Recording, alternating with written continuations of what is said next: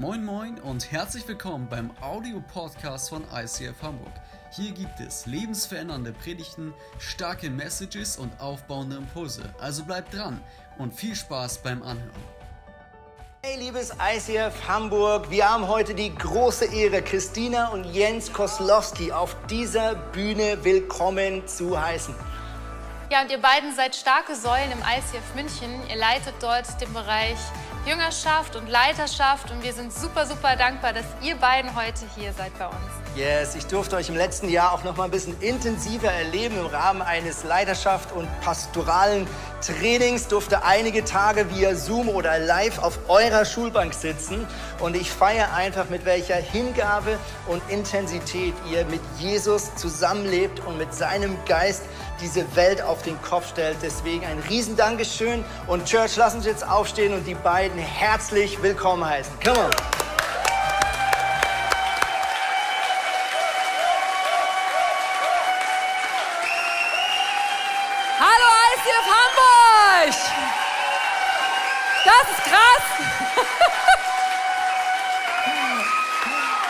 Ähm, jetzt bräuchte ich diese Mickey-Mäuse. Habt ihr die im ICF bei euch? Diese Mickey-Mäuse für die Kleinen?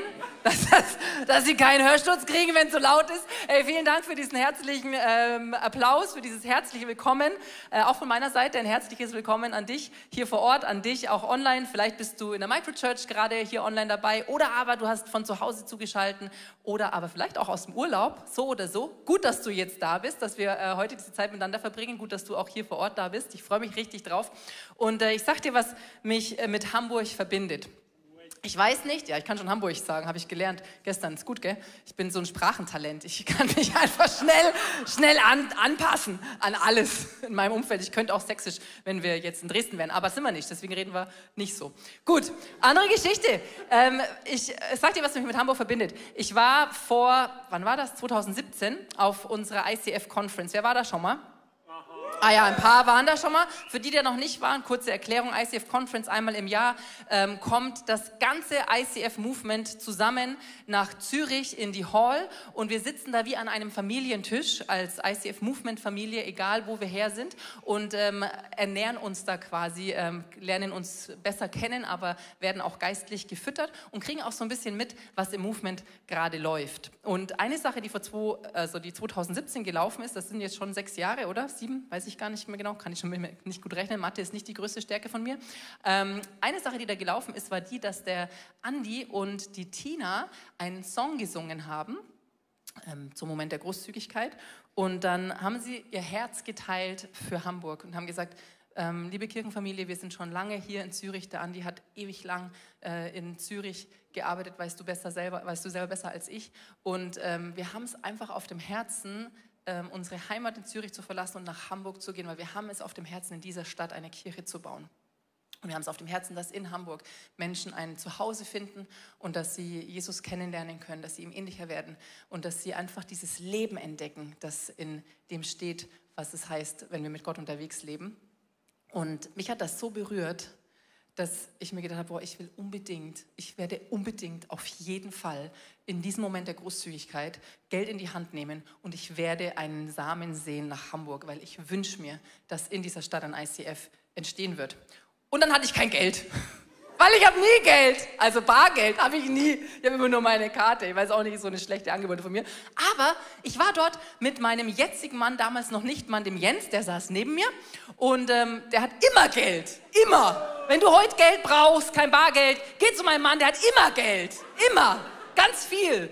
Und dann habe ich ihn angestoßen und habe gesagt, ey, du, Jens, äh, ich würde jetzt gern was geben, aber ich habe kein Geld. Du müsstest mir was leihen. Ich verspreche, ich, ich gebe es dir wieder zurück. Ich habe es ihm auch wieder zurückgegeben, wirklich.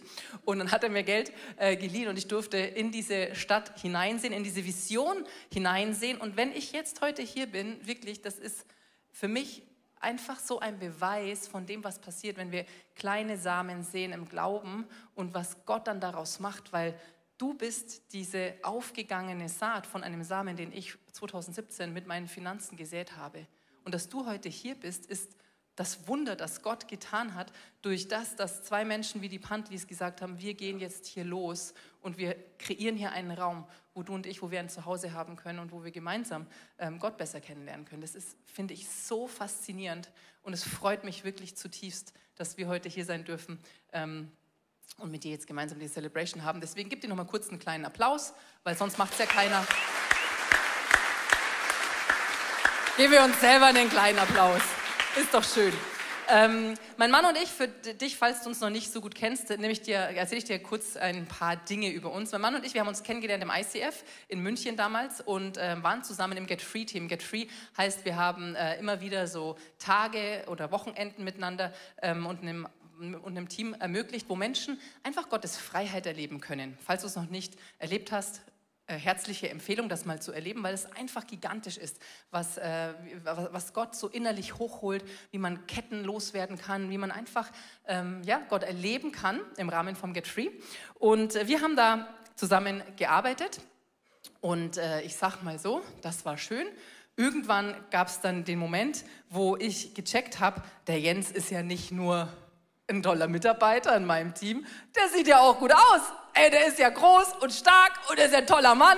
Eigentlich fände ich, wäre das gar nicht schlecht. Habe ich mir gedacht. Ja. Das Problem war, er hat sich's nicht gedacht. das war ein bisschen unser Problem am Anfang. Das hat sich über ein paar Jahre hingezogen, zwei Jahre, um genau zu sein. Und äh, wenn du mir in dieser Zeit die eher problembeladen war, gesagt hättest, dass ich den Jens mal heiraten werde, dann hätte ich dir in etwa Folgendes geantwortet, wie dieser junge Mann das gerade in sehr gute Worte fasst. Oder auch nicht. Wenn ihr rausgeht, ihr habt vor, nur ein Bier zu trinken. Das ist ja Quatsch, merkst selber, oder? Direkt am Anfang, wo es erzählt. Okay, merkst selber, dass es dumm ist, oder? Ja. Okay, ein ich, Bier. Ich fang nochmal. Ein Bier? Aber merkst selber, dass es dumm ist. Genauso hätte ich reagiert. Hätte mir jemand gesagt, du wirst mal den Jens heiraten, hätte ich gesagt, ja, das ist ja Quatsch, gell? Also, merkst selber, dass es dumm ist. Weil es war unmöglich. Es war wirklich unmöglich, weil in unserem Fall war das so. Wir waren jetzt äh, etwas älter.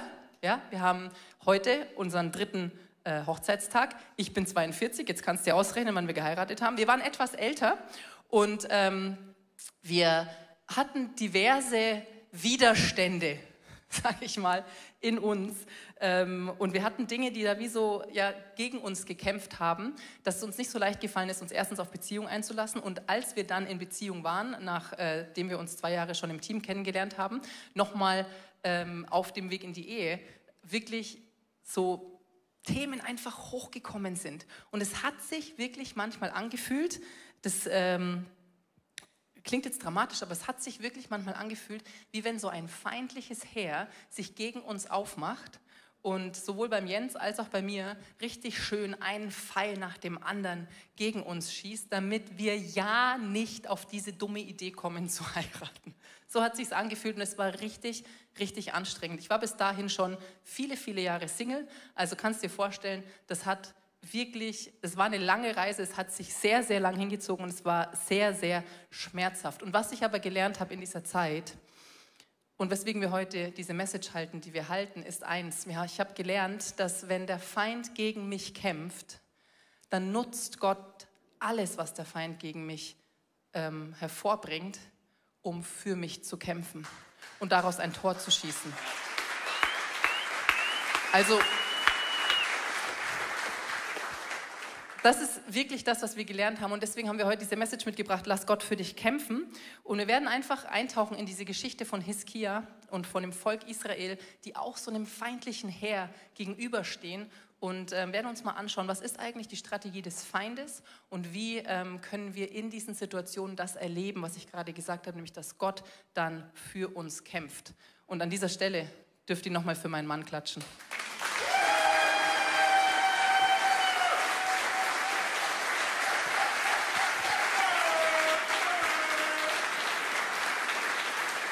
Ja, lass Gott für dich kämpfen. Vielen Dank, liebe Freunde. Lass Gott für dich kämpfen. Am Anfang, wenn es um Kampf geht, solltest du dir mal anschauen, wofür wird denn gekämpft? Wofür lohnt es sich denn überhaupt zu kämpfen? Ich habe heute Morgen äh, einfach mir ein bisschen Zeit genommen und habe äh, Gott gefragt, Gott, wie siehst du denn Hamburg? Wie siehst du denn eigentlich das ICF Hamburg? Was hast du mit Hamburg vor? Und das wäre auch mal eine Frage an dich wirklich. Was glaubst du, was Gott in Hamburg vorhat? Also was glaubst du, was er vorhat? Also wenn du nicht, nicht, kein Glauben hast an Dinge, wie sollen sie sonst, wie sollen sie Realität werden? Weil Jesus sagt, an, äh, äh, dein Glaube ist der Schlüssel. Die geschehe nach deinem Glauben. Also was glaubst du, was in Hamburg passiert? Und ich bin dann hingegangen heute Morgen, Gott hat mir so Hamburg nochmal vor Augen geführt. Und äh, Hamburg, das weißt du besser als ich, hier leben mit fast zwei Millionen Menschen. Zwei Millionen Menschen. Es ist die, äh, die, die zweitgrößte Stadt in Deutschland von der, Bevölkerungs, äh, von der reinen Bevölkerungsanzahl her gesehen. Zwei Millionen Menschen leben in diesem Hamburg. Und ich habe das so von meinem inneren Auge gesehen, dass äh, es in der Stadt, ganz um die Stadt verteilt, gibt es in der Stadt verteilt ganz viele Leute, die einfach da sind, die Jesus vielleicht kennen, vielleicht kennen sie ihn noch nicht, aber wo Gott sagt, ich will, ich möchte diese Leute haben. Und diese Leute werden aufstehen und sie schlafen momentan. Sie sind in so einem geistlichen Schlaf und sie leben ihr Leben, aber sie haben den lebendigen lebendigen Gott nicht kennengelernt. Und das, ich glaube zutiefst, deshalb bist du, deshalb ist das ICF Hamburg in Hamburg. Weil hier zwei Millionen Menschen sind, wo Gott sagt, Christus in dir ist der Schlüssel für diese Menschen, um Jesus kennenzulernen. Die Bibel sagt, Christus in dir ist die Hoffnung auf Gottes Herrlichkeit. Christus in dir ist die Hoffnung die wir haben können auf Hamburg, dass diese Menschen Jesus kennenlernen werden. Wie werden, wie werden diese Menschen Jesus kennenlernen? Durch Christus in dir. Und nicht dadurch, dass wir hocken bleiben, dass wir sitzen bleiben, dass wir unseren Glauben vergraben, sondern dass wir mit unserem Glauben aufstehen. Und das ist der Punkt, wo, äh, den ich dir heute zusprechen möchte. Ich glaube zutiefst, das hat Gott vor dass Gott in dieser Stadt, das ICF Hamburg benutzen wird, damit Massen von Menschen Jesus kennenlernen werden, dass ihr eine andere Halle werdet ihr brauchen, dass, weil diese Menschen, sie kommen, weil sie Zuflucht finden bei dem lebendigen Gott. Und das ist dasselbe wie, vielleicht kennst du diese Geschichte von Esther. Das ist eine, eine, eine Königin an einem heidnischen Hof gewesen und sie ist aber eigentlich Jüdin. Und jetzt äh, äh, äh, geht es an ihr Volk und ihr Volk soll ausgerottet werden. Und dann geht, geht diese Esther, sie traut sich nicht aufzustehen für ihren Glauben. Sie traut es sich nicht. Und dann kommt ihr Onkel und der stellt ihr eine Frage. Und diese Frage lautet, könnte es sein, dass du wegen dieser Zeit zu königlicher Würde gekommen bist? Und diese Frage stelle ich dir heute. Könnte es sein, dass du wegen dieser Zeit in Gottes Team bist. Könnte es sein, dass du wegen dieser Zeit, wo es sowas gibt wie Geschlechterverwirrung, Sexualitätsverwirrung, wo Leute sich Sorgen machen, wo sie Ängste haben, wo sie in Süchten gefangen sind, wo sie in Esoterik ihre, ihre Lösungen suchen, könnte es sein, dass du in dieser Zeit hineingeboren wurdest, Jesus kennengelernt hast, wo er dich gefunden hat und reingesetzt hat, damit du in dieser Zeit einen Unterschied machst. Hier in Hamburg, nirgendwo anders, jetzt hier in Hamburg, weil du sitzt heute hier in Hamburg und du, und du kannst heute anfangen, einen Unterschied zu machen. Und wenn du das denkst als Kirche oder auch für dich persönlich, dann wirst du auf massiven Widerstand stoßen. Massiven Widerstand. Weil überall da, und du musst keine Angst haben, weil Jesus ist größer als der Widerstand, aber du musst wissen, dass Widerstand kommt, ansonsten bekommst du Angst.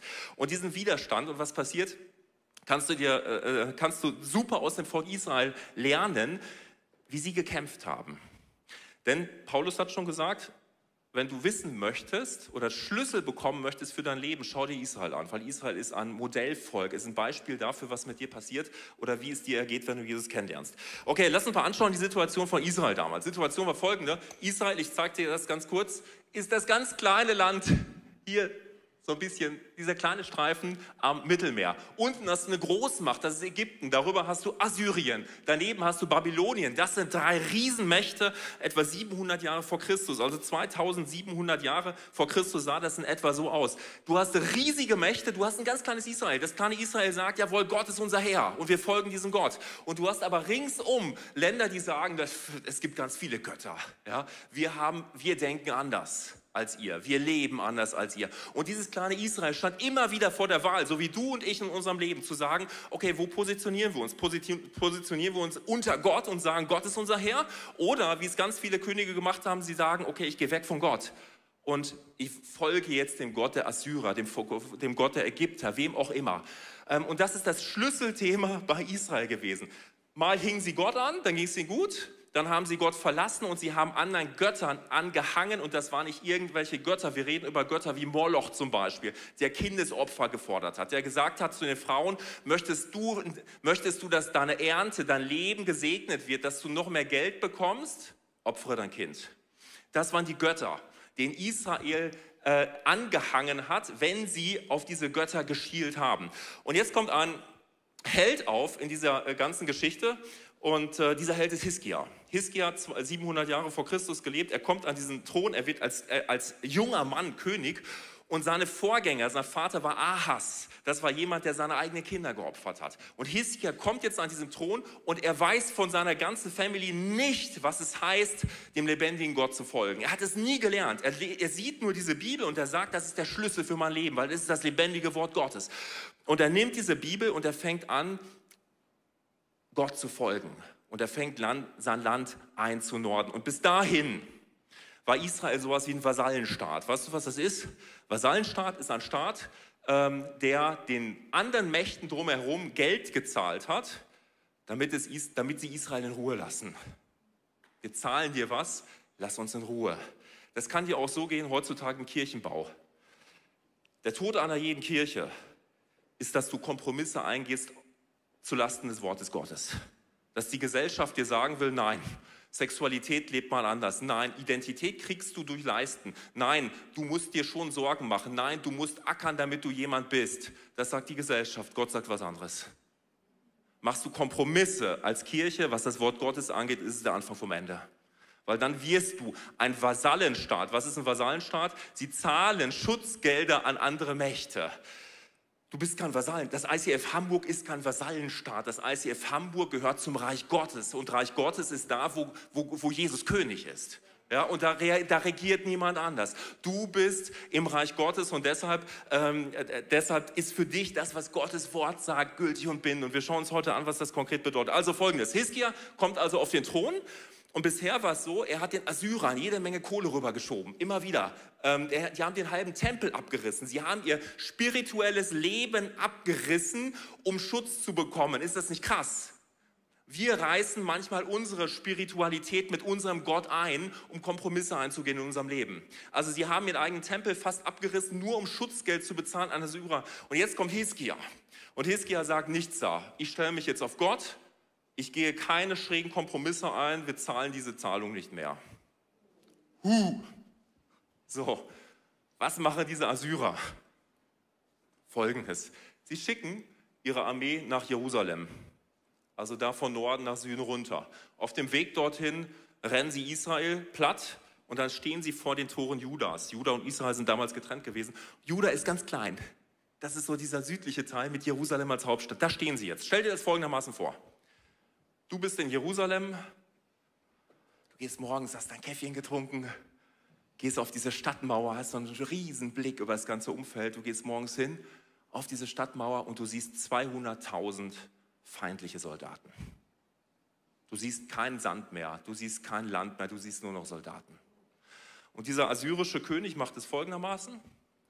Er hat im Schlepptau die Könige der Länder, die sie vorher eingenommen haben, die haben sie gefangen genommen, sie haben sie am Leben gelassen, nur um sie jetzt dort aufzuspießen vor der Stadtmauer.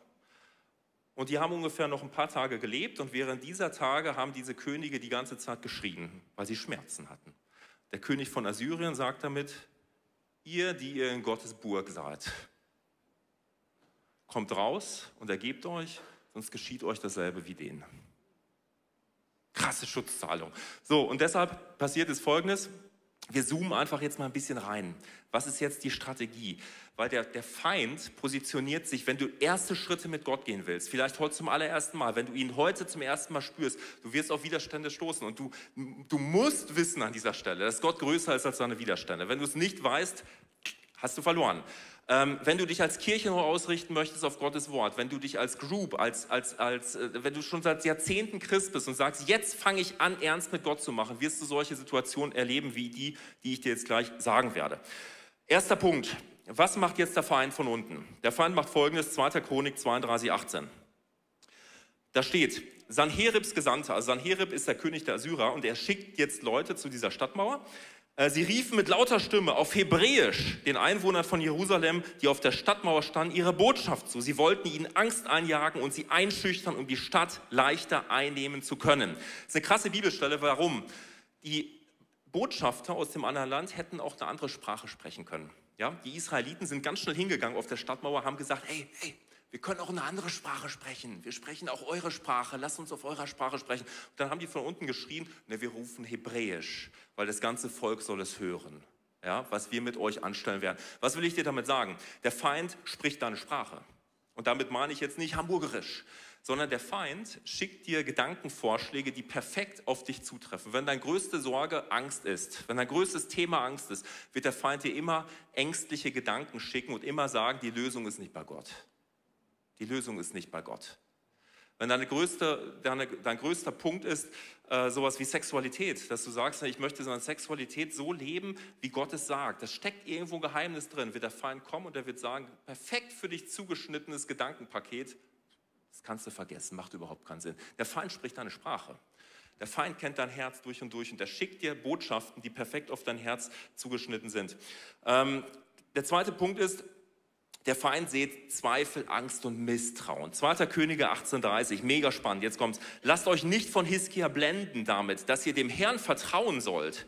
Lasst euch nicht verführen von den Worten, der Herr wird uns retten. Diese Stadt wird dem assyrischen König nicht in die Hände fallen. Also was machen sie hier? Sie rufen rauf, vertraue nicht auf Gott. Sie sagen, vertraue dich, traue nicht auf den Worten, die Gott sagt. Der Feind wird immer Zweifel sehen gegen das Wort Gottes. Warum? Weil das Wort Gottes die mächtigste Waffe hat, ist, die du hast. Das heißt, er seht immer Zweifel gegen Gottes Wort. Und wir tendieren, wir haben, und checke das persönlich mal für dich, wir haben diese Tendenz, das Wort Gottes anzuzweifeln. Das machst du immer mit dem Ja, aber. Also Gott sagt zu dir, du lebst in meinem Königreich, du hast, krass ausgedrückt, kein Recht auf Sorgen, weil ich sorge für dich. Ja, aber, so kann man das ja jetzt auch nicht sagen. Ich kenne Leute, die kämpfen dafür, sich Sorgen machen zu dürfen auch theologisch. Sie kämpfen dafür. Gott sagt, mach dir keine Sorgen, ich sorge mich um dich. Und ja, aber, so kann man das nicht sagen. Gott sagt, ich habe dir keinen Geist von Furcht gegeben. Ja, aber, es gibt aber doch auch schon mal irgendwie, Gott sagt, okay, Sexualität ist sowas Geniales, es gehört in einen festen Rahmen, den ich kreiere und dieser Rahmen heißt Ehe. Ja, aber, so kann man das aber doch heute auch nicht mehr sagen. Gott spricht die Identität zu, er sagt, egal was du leistest, bedingungslos geliebt bist du, du bist mein Kind. Ja, aber, oh, mein Minderwert und irgendwie, das ist alles irgendwie. Ja, aber, sage nie Ja, aber nach Gottes Wort. Sage immer, immer aber nach dem Wort des Feindes. Wenn der Feind dir sagen will, Sexualität, fühl dich frei wie ein Vogel, außerhalb jeglicher, Gottes, jeglicher Gottesordnung, solltest du sagen, aber Gott hat gesagt. Wenn der Feind zu dir kommt und sagt, du bist minderwert und du bist Dreck, aber mein Gott hat gesagt, ich bin wunderbar und ich bin wertvoll. Wenn der Feind dir sagt, sorge dich und mach dir Sorgen um die ganzen nächsten Tage, sagst du, aber Gott hat gesagt, ich brauche es nicht, weil er kümmert sich um mich. Wenn der Feind dir sagt, nimm das Wort Gottes und lass es einfach liegen. Wenn der Feind dir sagt, die Bibel ist ein lustiges Buch, dann sagst du, aber Gott hat gesagt, Jesus ist das Wort und das Wort ist Gott.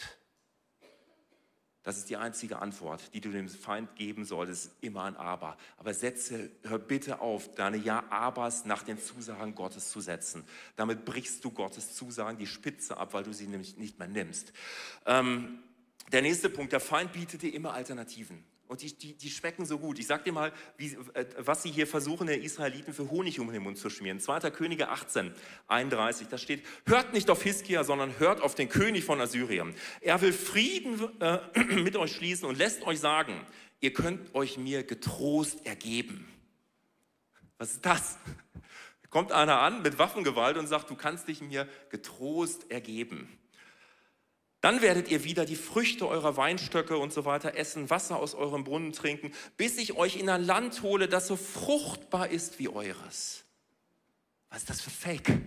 Israeliten haben ein verheißenes Land und das ist Israel. Und jetzt kommt der Feind und sagt, ich hole euch da weg, ich bringe euch ein besseres Land. Was ist dein verheißenes Land? Dein verheißenes Land ist die Gegenwart von Christus. Dein verheißenes Land ist die Gegenwart deines Gottes. Was will der Feind machen? Er geht hin und sagt, ich bringe dich in ein anderes Land. Es gibt noch andere Länder, die haben jetzt, schmeckt nicht mehr ganz so nach Gott, aber es, das ist wie das andere Land, was du kennst. Es ist ein billiger Trick. Was er hier macht, ist ein billiger Trick. Er will sie rausrufen aus ihrer Burg und er will sie in äh, Sklaverei führen. Der Feind will dich heute rausrufen aus deiner Burg Gottes und er will dich reinführen in Selbstversorgung, er will dich reinführen in Zweifel, er will dich reinführen in Ängste, er will dich reinführen in Sorgen, in alles das, was dazugehört. Dein Ziel ist mit dir Sklaverei. Denn jedem, dem du gehorchst, dessen Gedanken du gehorchst, dessen Sklave bist du. Und du bist kein Sklave Gottes, du bist ein Kind Gottes. Gott selbst wohnt in dir mit seiner ganzen Fülle. Das ist die mächtigste Rolle, die du haben kannst, die, der schönste Platz, in der Gegenwart Gottes zu sein. Und jetzt kommt das Eigentliche, was Gott sehr persönlich nimmt. Ähm, 2. Chronik 32, 17. Sanherib, das ist der ausländische Botschafter, hatte dem Boten auch noch einen Brief mitgegeben. Sie kriegen es auch noch schriftlich, weil manche Dinge müssen wir einfach mal lesen. Ja? Hochschreien die ganze Zeit vom Boden aus zur Stadtmauer reicht nicht, die müssen was Schriftliches kriegen. Einen Brief mitgegeben, in dem er sich über den Herrn, den Gott Israels, lustig machte und prahlte. Die Götter der anderen Königreiche konnten ihre Völker nicht vor mir schützen, also wird auch Hiskias Gott sein Volk nicht vor mir retten können. Ihr könnt euch nicht vor mir retten. Gott wird euch niemals, äh, Gott wird euch niemals beschützen können. Das ist der Punkt. Gerade auch wenn du auf Kirche schaust, ich habe es gerade angesprochen, ihr, Hamburg hat zwei Millionen Menschen. Diese Menschen, viele von ihnen kennen Jesus nicht. Viele von ihnen werden grundsätzlich anders denken, anders leben, als es im Reich Gottes üblich ist. Das ist so, weil Reich Gottes ist, du denkst um. Jesus sagt Metanoia, denk um. Das heißt, du wirst immer an diesen Punkt kommen zu sagen, okay, stehe ich wirklich, oute ich mich jetzt wirklich in meiner Arbeit, in meiner Uni, in meiner Schule und sage wirklich, und wenn es nur die Worte sind, ja, ich bin Christ, was sollen jetzt die anderen denken? Und dann kommt dieser Gedanke, der Gott wird mir nicht helfen. Der Feind redet dir ein, dein Gott wird dir nicht helfen. Und Gott ist genau andersrum. Das ist der Petrus-Moment, ja. Gerade wenn du siehst, wenn ich da jetzt vorwärts gehe, gehe ich unter. Was passiert? Im Losgehen checkst du plötzlich, du gehst nicht unter, du wirst getragen. Du wirst getragen alles das, was du tust, Speisung der, der 5000, indem du losgehst, erlebst du plötzlich Versorgung. Indem du losgehst, verherrlicht sich dein Gott. Gott liebt es, sich zu verherrlichen durch dich. Gott liebt es. Ähm, der Punkt ist nur, wenn wir auf unsere Feinde hören, gehen wir in feindliche Gefangenschaft. Wenn du auf dem Wort Gottes stehen bleibst, auf das, was Gott sagt, wird Gott sich verherrlichen und er wird kämpfen für dich. Was der Feind immer macht, ist eigentlich Folgendes. Die Bibel beschreibt dir, äh, Epheser 6, schau nochmal nach, äh, verschiedene Waffen, die du hast. Eine Waffe, die ich hier mitgebracht habe, ich habe einfach mal zwei mitgebracht. Wenn du einen, einen, Gegner hättest, welche Waffen würdest du ihm wegnehmen von der Schutzausrüstung Gottes, die Gott dir gegeben hat? Wahrscheinlich würdest du deinem, deinem Gegner das Schwert wegnehmen, weil ein Schwert ist gefährlich, damit kann ich jemanden verletzen. Und du würdest ihm wahrscheinlich sein Schild wegnehmen, mit dem er sich schützt. Weil wenn ich dich wenn ich das Schild nicht mehr habe, kannst du mich verletzen. Ja? Wenn ich das Schwert nicht mehr habe, kann ich dich nicht mehr verletzen. So, also was macht jetzt der Feind? Und dieses Prinzip ist so, so alt wie, ähm, wie, wie, ja, wie unser christlicher Glaube. Der Feind macht Folgendes. Der Feind sieht Zweifel an Gottes Wort. Sollte Gott gesagt haben, Garten Eden. Und genau das macht er heute noch. Ähm, die Bibel spricht davon als Schwert des Geistes. Warum Schwert des Geistes? Weil Jesus sagt in äh, Johannes 6, 46, sagt er, die Worte, die ich zu euch rede, ja, Evangelium, Schrift, geistlich eingegeben. Die Worte, die ich zu euch rede, sind Geist und sie sind Leben. Das heißt, das, die Bibel ist geistlich eingehaucht worden. Deshalb ist das das Schwert des Geistes, mit dem du kämpfen kannst. Was macht jetzt der Feind? Er will dir das Schwert aus der Hand nehmen. Wie kann ich dich dazu bringen, das Schwert Gottes aus deiner Hand zu geben? Das Wort Gottes indem ich dich dazu bringe, sein Wort anzuzweifeln. Also das mit dem Thema Sexualität, das sehe ich jetzt aber mal ganz anders. Ja, aber ich breche diesem Schwert die Spitze ab. Funktioniert sogar. Schlecht reden in der Church, am Arbeitsplatz, in der Familie. Gott sagt, deine Worte sollen anderen Menschen gut tun. Ja, aber das muss man doch so nicht sehen und die haben mich auch so verletzt. Ja, Gott sagt, du sollst vergeben für dich selber, damit du in Heilung reinkommst. Ja, aber in dem Fall, aber was machst du? Du brichst dem Schwert die Spitze ab. Ich soll mich nicht sorgen. sorge dich nicht. Ich sorge mich für dich. Ja, aber das kann ich doch so überhaupt nicht. Du brichst dem Schwert die Spitze ab. Was machst du mit einem Schwert, das keine Spitze mehr hat? Ich kann es nicht gebrauchen. Was ist mit dem Schild des Glaubens? Damit schützt du dich. Du schützt dich mit dem Glauben an Christus. Du schützt dich damit.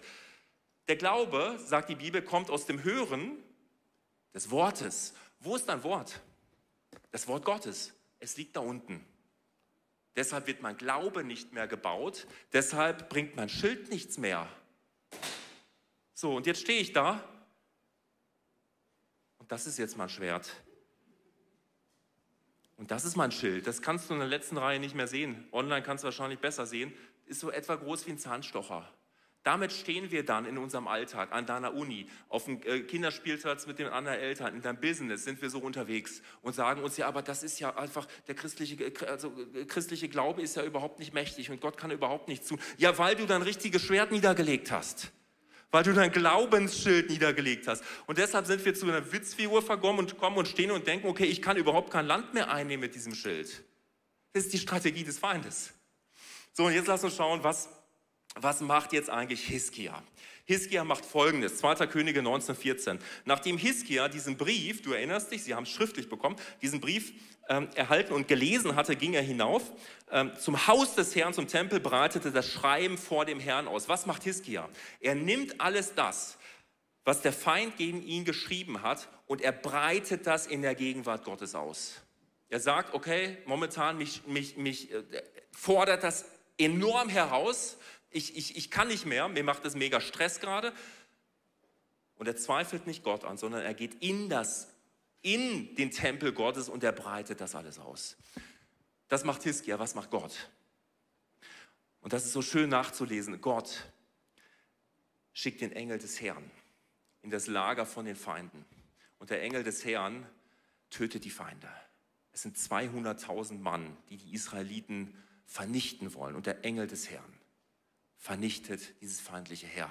Gott kämpft für dich. Der Engel des Herrn ist, ein, ist eine Bezeichnung für Jesus, bevor er auf diese Welt kam. Vielleicht denkst du dir, Jesus, der ist doch vor 2000 Jahren irgendwie. Nein, Jesus ist der allmächtige Gott, der immer war, durch den diese Welt geschaffen wurde, der vor 2000 Jahren auf diese Welt kam, der gestorben ist für dich, der auferstanden ist und der zu Rechten des Vaters sitzt. Der Jesus ist der, der vorher auf dem Thron saß und der jetzt auf dem Thron sitzt und der für alle Ewigkeiten auf diesem Thron sitzen wird. Jesus ist der lebendige Gott. Und das ist mein Punkt. Kannst du dir vorstellen, was Jesus heute mit deinen geistlichen Feinden machen möchte? Er möchte sie vernichten deine geistlichen Feinde, von Sorge, von Angst, von, von Scham, von Sucht, von Stolz, von Minderwert. Er möchte sie vernichten. Das ist Gottes Perspektive auf deine Feinde. Wie kannst du Gott für dich kämpfen lassen, indem du dich auf sein Wort stellst? Und indem du aufhörst, Kompromisse zu leben. Und ich habe eine wunderschöne Bibelstelle, 2. Korinther 2, Vers 14. 2. Korinther 2, 14. Da steht, Gott aber sei Dank, weil wir mit Christus verbunden sind. Du erinnerst dich, wer, wo ist die Hoffnung der Welt? Christus in dir. Weil du mit Christus verbunden bist, lässt er uns immer, immer immer, auch hier, immer in seinem Triumphzug mitziehen und macht dadurch an jedem Ort bekannt, auch Hamburg, an jedem Ort bekannt, wer er ist, sodass sich diese Erkenntnis wie ein wohlriechender Duft überall ausbreitet. Was die Bibel hier sagt, Jesus ist auf einem Triumphzug seit 2000 Jahren. Er ist auf einem Triumphzug, wo er den Sieg feiert über Hölle, Tod und Teufel. Und in diesem Triumphzug sitzt du mit auf dem Wagen. Du stehst auf diesem Wagen. Das war in der Antike so, du hast eine Schlacht gewonnen, dann gab es einen Triumphzug, dann wurde Weihrauch verbrannt, damit es nach Sieg riecht. Und der, der Herrführer, der ist durchgefahren und der hat den Sieg gefeiert. Und du bist, hier steht, du bist, er lässt dich in seinem Triumphzug mitfahren. Du bist in einem Triumphzug in deinem Leben mitten in Hamburg. Mitten in dem Umfeld, wo du gerade bist. Du bist auf einem Triumphzug. Weißt du, dass du von einem Sieg herkommst? Du kommst von einem Sieg her. Du kommst von dem Sieg vom Kreuz am Golgatha. Weißt du, dass du von dem Sieg kommst? Oder denkst du immer noch in deiner Arbeit, in deiner Freizeit, okay, na, also wenn irgendjemand erfährt, dass ich Christ bin, dann geht es mir aber irgendwie, du bist auf einem Triumphzug. So denk kein Gewinner, so denk kein Sieger. Wir verhalten uns oft, als würden wir bei diesem Triumphzug in der letzten Reihe stehen und irgendwo auf dem Boden liegen und denken, gleich sehe ich was von Jesus. Du bist auf diesem Wagen mit Jesus, weil du in Christus bist. Erinnere dich, du bist in Christus. Und deshalb ist es ein Triumphzug, wo du dabei dabei bist. In deinem Alltag. Völlig egal, was dieser Feind dir sagen will. Deshalb, mein Punkt für dich heute, geh zu Gott. Mach es wie dieser Hiskia, egal was dir, dir, dir sind heute diverse Sachen aufgefallen, Christina wird es gleich nochmal äh, übernehmen. Ähm, breite die Briefe des Feindes vor Gott aus. Bring sie zu Gott. Der nächste Punkt ist, schaffe deine Götzen ab, schaffe Kompromisse ab. Überall da, wo du ja abers hast in deinem Leben, streiche ja aber, wenn Gott es dir sagt, aus deinem, äh, aus deinem Vokabular. Sorge für Wasserversorgung. Hiskia ist eine faszinierende Geschichte. Das heißt, die Israeliten haben während der Belagerung tiefer gegraben. Ja? Sie haben tiefer gegraben, haben eine Wasserverbindung hergestellt. Grabe dich tiefer in das Wort Gottes rein. Du kannst nur Gottes Willen kennen. Du kannst nur checken, was Gott tatsächlich für dein Leben bereithält, wenn du Gottes Wort kennst. Deshalb grabe dich tiefer rein in diese Wasserversorgung. Und der letzte Punkt ist, fürchte dich nicht. War vom Ziel her gedacht, von dem, was kommen wird. Gott hat Erweckung vor. Und er wird es machen. Und wir dürfen dabei sein auf diesem Triumphzug. Deshalb fürchte dich nicht.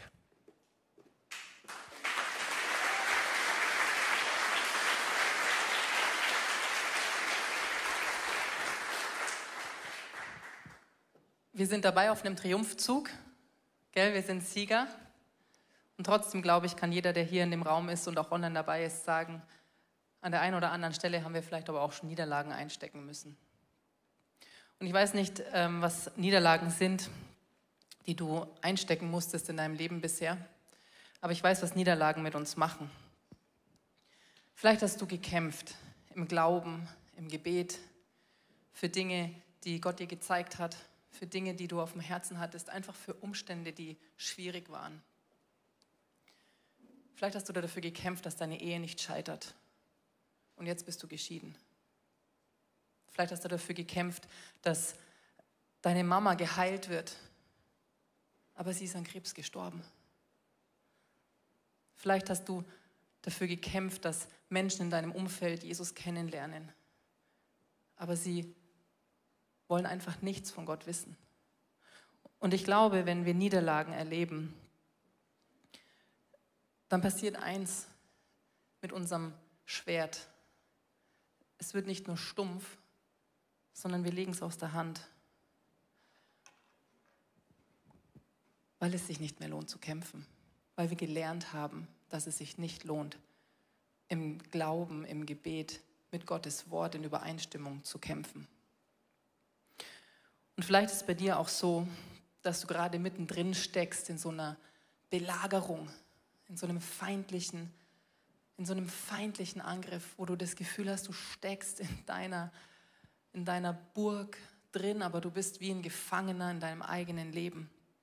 Und der Feind beschießt dich und es egal was du im Glauben dagegen hältst, es verändert sich die Situation nicht. Die Wasserversorgung wird immer dünner, wird immer dünner, weil du äh, den Tunnel noch nicht gegraben hast wie Hiskia. Und du hungerst fast ein bisschen aus in deiner Burg. Vielleicht wartest du schon lang darauf, dass du endlich den Mann oder die Frau kennenlernst, mit dem du dein Leben verbringen möchtest. Und es passiert einfach nicht. Vielleicht wartet ihr als Ehepaar schon lange auf Kinder, so wie wir. Und es passiert einfach nicht. Vielleicht betest du schon seit Jahren für deine Schwester, dass sie endlich auch mal hierher kommt, weil es ein Ort ist, wo du weißt, da könnte ihr geholfen werden. Da würde sie endlich verstehen, dass sie wertvoll ist. Da müsste sie vielleicht keine Drogen mehr nehmen und sich in Dinge flüchten, die sie zerstören. Aber sie kommt, du kommst einfach nicht zu ihr durch. Sie ist bis heute nicht hier. Und weißt du, ich glaube, was so Belagerungszeiten mit uns machen können, neben Niederlagen, die uns das Schwert rauben, ist, dass wenn es lang dauert und wenn ich mein, Schwer, äh, mein Schild lange vor mich hertragen muss, dann wird irgendwann mein Arm schwer. Und dann werde ich früher oder später, wenn nicht jemand mir den Arm hält, werde ich einfach mein Schild nach unten geben und vielleicht auch aus der Hand legen, weil ich einfach nicht mehr kann. Und ich glaube, wir alle kennen solche Belagerungsphasen. Wir kennen dieses ermüdende, lang dranbleiben, auf Dinge hoffen, die wir noch nicht sehen, an Dinge glauben, die schon, die schon existent sind im Geist, aber in der Realität noch nicht sichtbar sind.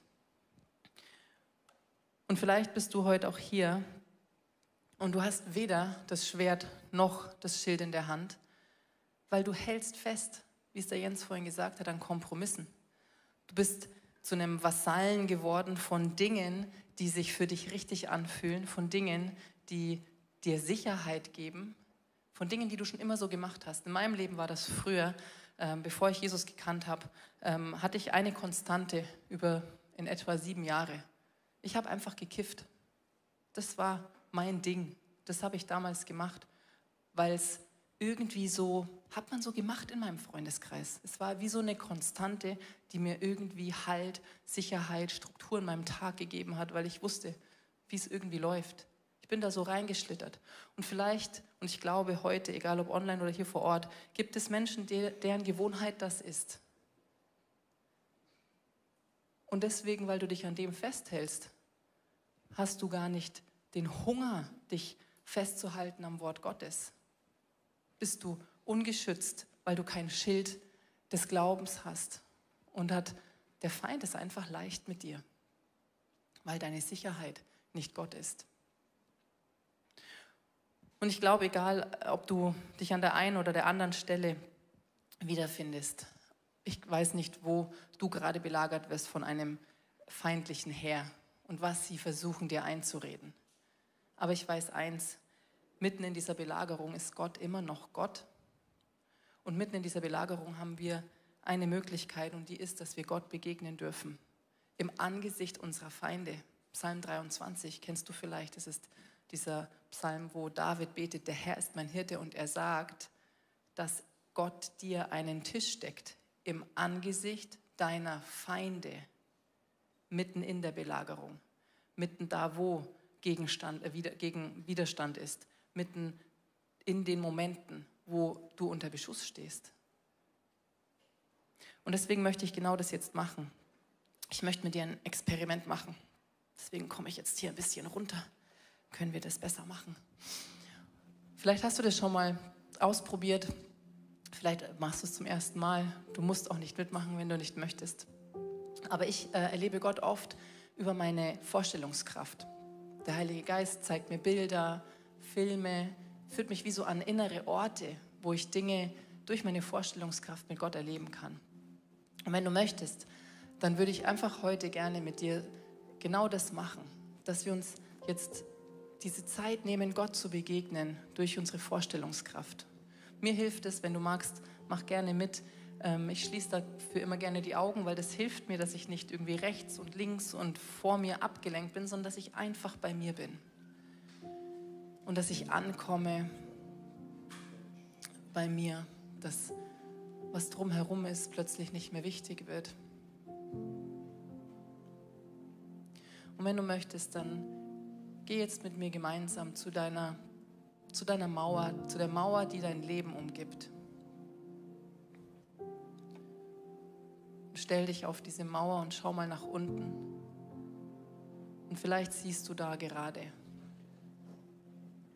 über die ganze Ebene hinweg Zelte, Pferde, Soldaten, die da einfach stehen, um dich zu bedrängen.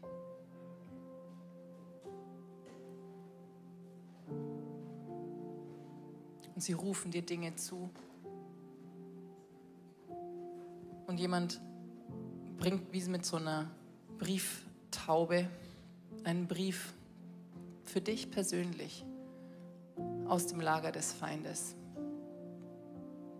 Und ich weiß nicht, was auf diesem Brief steht, aber du kannst ihn aufmachen. Und du kannst darin lesen, was der Feind dir heute wieder vorhält, womit er dich heute wieder speisen möchte. Lies es dir mal durch. Schau es dir an.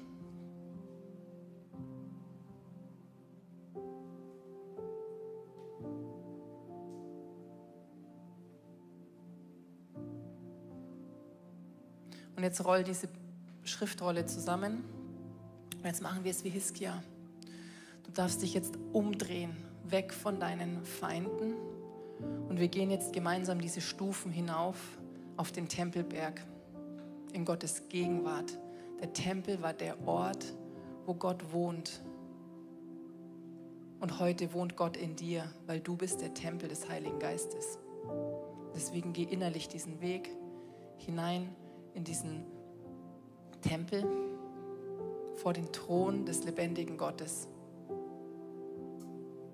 und mach genau wie Hiskia eines. Leg jetzt diese Schriftrolle vor seine Füße. Zeig ihm, was der Feind dir heute wieder entgegenhält.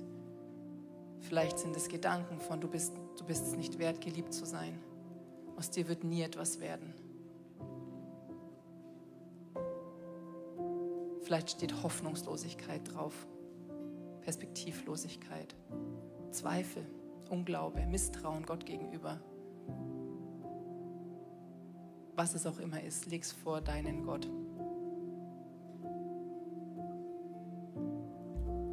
Und jetzt schau, was Gott mit deinem Schreiben macht.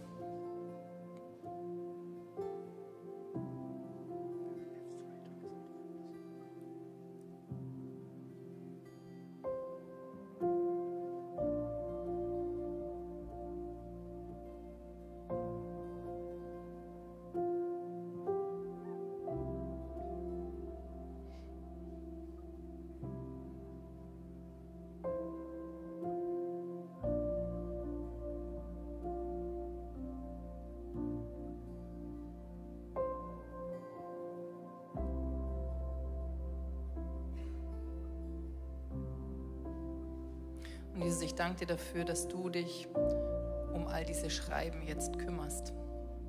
Ich danke dir, dass du hier bist, dass du an unseren Herzen arbeitest, dass deine Wahrheit in uns jetzt lauter wird als die Lügen und die Verwirrung des Feindes. Und ich binde diesen Geist der Verwirrung, ich binde diesen Geist der Lüge, ich binde diesen Geist der Angst, der Hoffnungslosigkeit und des Zweifels. Und ich bete jetzt, Jesus, dass unsere Gedanken sich beugen unter, unter dich, unter deine Wahrheit, unter deine Herrschaft. Und du sagst in deinem Wort, meine Kraft ist mächtig, da wo du dich schwach und unterlegen fühlst. Und ich bete, dass du unsere Blicke jetzt richtest auf dich, dass wir ganz neu rechnen mit deiner Kraft, dass ganz neu hineinkommt, deine Hoffnung, das ganz neu hineinkommt jetzt in unsere Herzen, dein Glaube und die Gewissheit, dass du für uns kämpfst. Und überall da, wo Nebel ist in unseren Gedanken, wo es sich manchmal so anfühlt, als wüssten wir nicht genau, wo rechts, wo links ist, Jesus, da befehle ich jetzt zu diesem Nebel, dass er sich lichtet. Oder wo Dinge zerbrochen sind in uns und wie noch der Staub aufwirbelt, Jesus, da bete ich, dass du jetzt mit deinem Heiligen Geist Atem wehst und dieser Staub von diesem Zerbruch, dass er sich jetzt legt, dass er wie ab, abgetragen wird durch dich und du jetzt hineinkommst mit deinem Licht.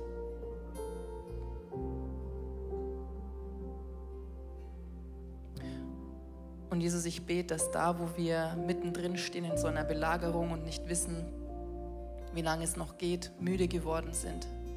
Ich bitte dich, dass du unsere Perspektive drehst dahingehend, dass wir,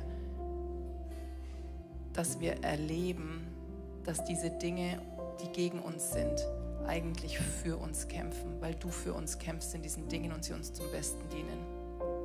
Und ich bete, dass du in diesen Zeiten der Belagerung uns Dinge beibringst, die wir jetzt noch nicht können. Dass du uns wie neue Waffen gibst, neue Fähigkeiten, wie wir wie wir durchgehen können durch diese Momente, dass, dass unsere geistlichen Muskeln wachsen, dass unser Vertrauen in dich wächst, dass unser Glaube an dich wächst, dass die Belagerung uns nicht Dinge rauben darf, sondern ganz im Gegenteil, dass sie uns hinführt, hintreibt in deine Arme. Und ich danke dir, dass du für unsere Herzen betest. So wie du damals zu Petrus gesagt hast, so sagst du heute zu uns, ich bete für dich, dass dein Glaube nicht aufhört. Und ich spreche dir das zu, was in Offenbarung 3, Vers 8 heißt. Ich spreche es dir persönlich zu, aber ich spreche es auch aus über dem ICF Hamburg. Ich spreche dir zu, denn ich habe eine Tür für dich geöffnet, die niemand schließen kann. Denn du bist nicht stark, aber du hast an meinem Wort festgehalten und du hast meinen Namen nicht verleugnet. Und Jesus, darum bitte ich dich, dass auch wenn wir schwach sind, auch wenn wir uns manchmal wie unterlegen fühlen, wenn wir uns so fühlen, als könnten wir nichts ausrichten. Ich bete, Jesus, dass du uns diese Kraft gibst, an deinem Wort festzuhalten, dass du uns die Kraft gibst, deinen Namen nicht zu verleugnen und dass in deinem Namen und in deinem Wort Türen fürs ICF Hamburg aufgehen, persönliche Türen aufgehen und du derjenige bist, der für uns kämpft und der uns hineinführt in diesem Triumphzug, in die Länder, in die Freiheit, in ja, all die Bereiche, die du für uns vorbereitet hast, dass wir das Licht sein können, das leuchtet in dieser Stadt und dass die Finsternis nicht auslöschen kann.